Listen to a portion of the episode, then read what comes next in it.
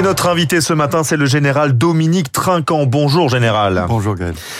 Vous sortez un livre passionnant, vraiment utile. Euh, ça s'appelle Ce qui nous attend, l'effet papillon des conflits mondiaux. C'est paru aux éditions euh, Robert Laffont. Je l'ai lu d'une traite euh, générale. On va en parler longuement car il fait tragiquement écho à la guerre en Israël, Israël contre le, le Hamas. Mais juste avant l'actualité, Emmanuel Macron doit rencontrer à 11h le roi Abdallah II de Jordanie, puis peut-être le président égyptien Abdel Fattah al-Sisi. Comment va-t-il être reçu, selon vous, le chef de l'État? Eh bien, écoutez, je pense que aujourd'hui, au-delà du choc de la lutte contre le Hamas après ce qui s'est passé le 7 octobre, il faut trouver une sortie politique à cette crise. La sortie politique, c'est l'exact inverse de la politique du Premier ministre Netanyahou. Et donc, je pense que aussi bien à Amman euh, qu'au Caire, on peut écouter euh, cette euh, euh, cet essai de sortie de crise, je dis pas qu'elle y est. Mhm. Euh, hier, le président a rencontré Monsieur Mahmoud Abbas, dont beaucoup de monde dit qu'il est affaibli, affaibli, terminé et tout. Oui, mais si on veut parler Palestine, faut bien s'adresser à quelqu'un. Et pour l'instant, c'est le seul à qui on peut s'adresser en attendant de trouver un autre interlocuteur. Parce que le fond du sujet, et euh, ceci pour nos concitoyens français, c'est de bien séparer la lutte contre le Hamas mouvement terroriste, criminel, dont on a vu ce qu'il a fait le 7 octobre, du soutien à la Palestine, qui est une nécessité.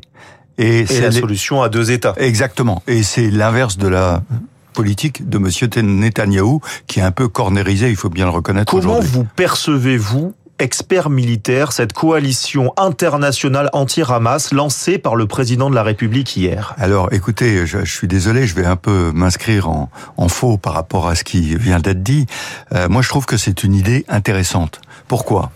Euh, Parce que ces mouvements djihadistes, que ce soit Daesh au Levant, que ce soit le Hamas à Gaza, que ce soit Al-Qaïda ou les suscétanés de Daesh dans euh, le Sahel mhm. ou Boko Haram, l'idéologie est la même.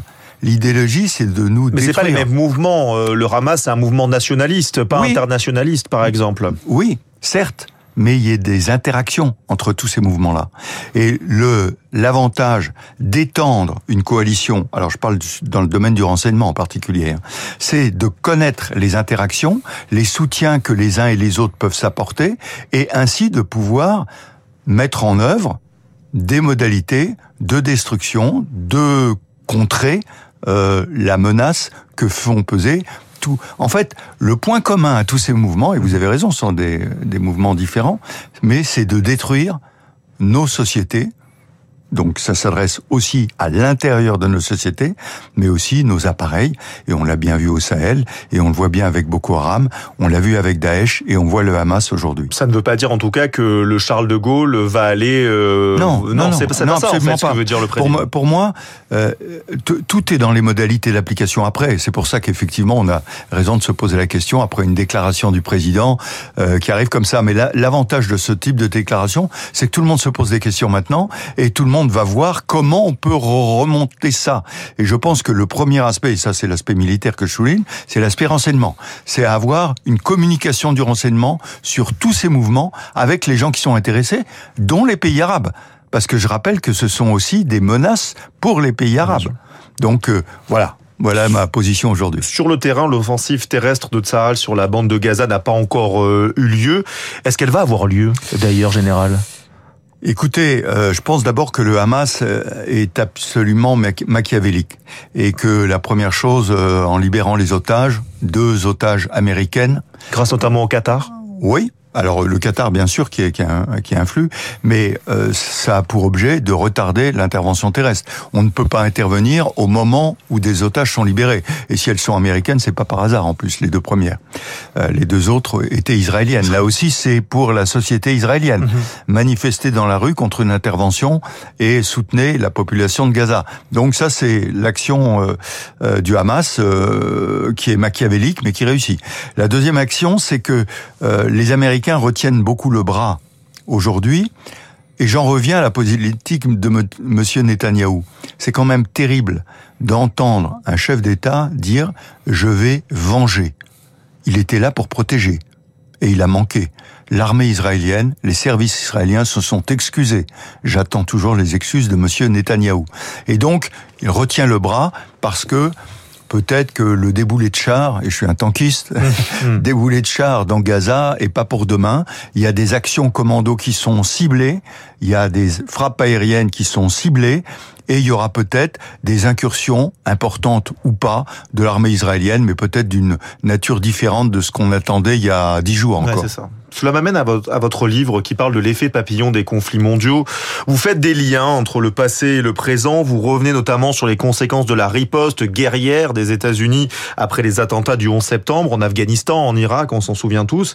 Est-ce que euh, on peut faire un parallèle avec ce qu'il se passe aujourd'hui au Proche-Orient? Ce que là où je vous entends sur Benjamin Netanyahu, c'est qu'il y a un possible parallèle. Ah oui, tout à fait. Alors d'ailleurs, le président Biden, c'est très intéressant. Lui est revenu sur les erreurs américaines de 2001. Lui-même a ne faites pas l'erreur que nous avons commise en 2001. En 2001, tout le monde était autour des États-Unis. Tout le monde euh, participait à la peine des Américains qui avaient connu un choc absolument extraordinaire avec la destruction des tours. Et puis, la furie américaine s'est déchaînée, déploiement en Afghanistan à l'origine pour prendre Oussama Ben Laden, puis pour instaurer la démocratie, puis pour euh, euh, que les femmes ne portent pas de voile. Échec, 20 ans après, les talibans sont là et on voit ce qui se passe en Afghanistan. Au 2003, j'étais à New York à l'époque, mhm. euh, dans la salle du Conseil quand euh, Dominique de Villepin a pris la parole. Les Américains ont menti et ont menti pour lancer une opération en Irak.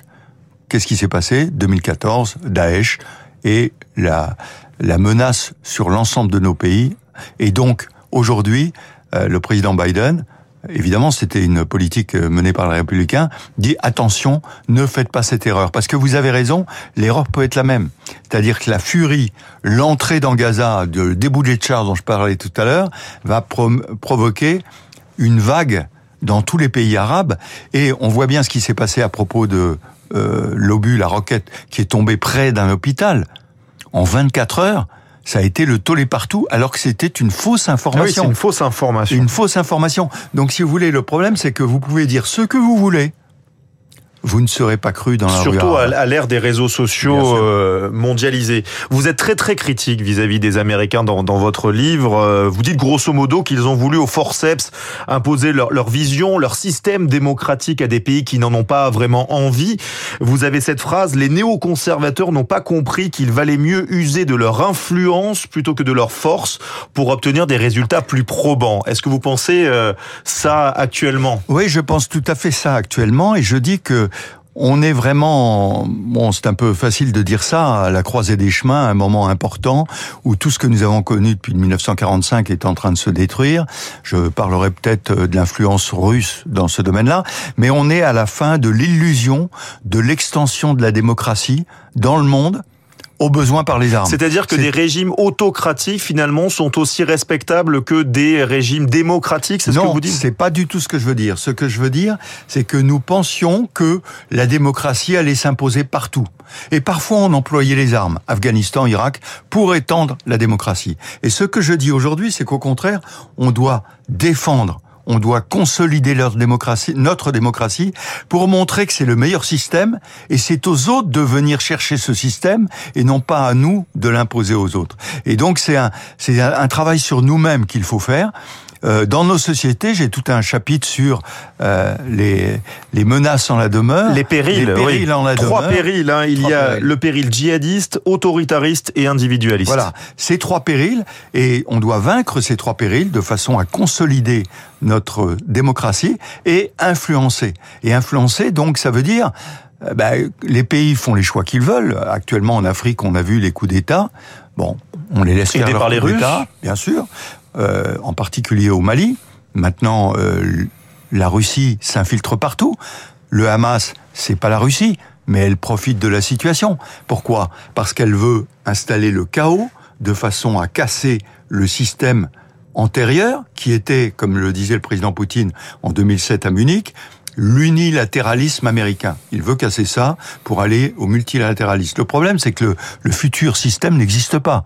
Moi, j'ai entendu les Chinois, et alors euh, Monsieur Poutine devrait s'inquiéter, dire finalement on va passer du G7 au G2. Le G2, c'est États-Unis-Chine. Ah oui. ah oui, parce que c'est même plus multipolaire, c'est bipolaire, mais euh, voilà, globalement. Parce qu'il n'y a que deux puissances dans le monde. Et donc, euh, nous, ça nous interroge, les Européens, parce qu'on doit vivre et on doit exister, on doit exister entre les États-Unis et la Chine. La Russie, je n'en parle même plus, parce que c'est devenu un vassal de la Chine. L'échec de l'opération en Ukraine, ça ne veut pas dire que l'Ukraine a gagné, ça veut dire que la Russie a perdu.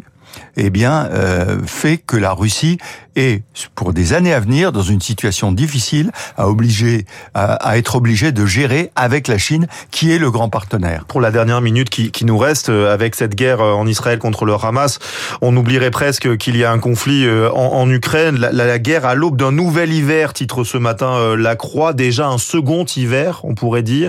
Euh, ce conflit, il est parti pour durer très longtemps, selon vous? Il est parti pour durer, les Russes l'espèrent parce qu'ils pensent qu'avec la profondeur stratégique, la population, 145 millions d'habitants, euh, la c'est un échec patent finalement pour, la, pour la Russie. Mais c'est un échec, je suis d'accord avec vous. il faut le voir comme ça. Quand vous regardez sur les réseaux russes, on vous dit l'inverse. On vous dit que c'est une grande victoire. Et on va vous, même vous dire que l'opération de Gaza, c'est les Américains qui l'ont voulu pour masquer leur échec en Ukraine. Donc vous voyez l'inversion des choses. Mais je crois que vraiment, euh, cette guerre va durer.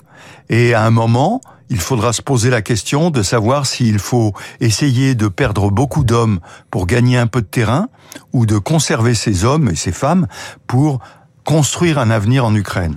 Oui, merci beaucoup, Général Dominique Trinquant. Vous résumez finalement toute la géopolitique depuis 25 ans environ dans ce livre, donc ce qui nous attend, l'effet papillon des conflits mondiaux aux éditions Robert Laffont. Et soyons pleins d'espérance et je reprends un terme de cavalier, maintenant, en avant, calme et droit. En tout cas, l'espoir, euh, l'espoir fait vivre. C'est, ce qu'on dit euh, en général. Nous, on va se retrouver euh, dans quelques secondes pour le, le rappel des titres et la revue de presse, bien sûr, d'Hervé Gattegno. Merci beaucoup, Général.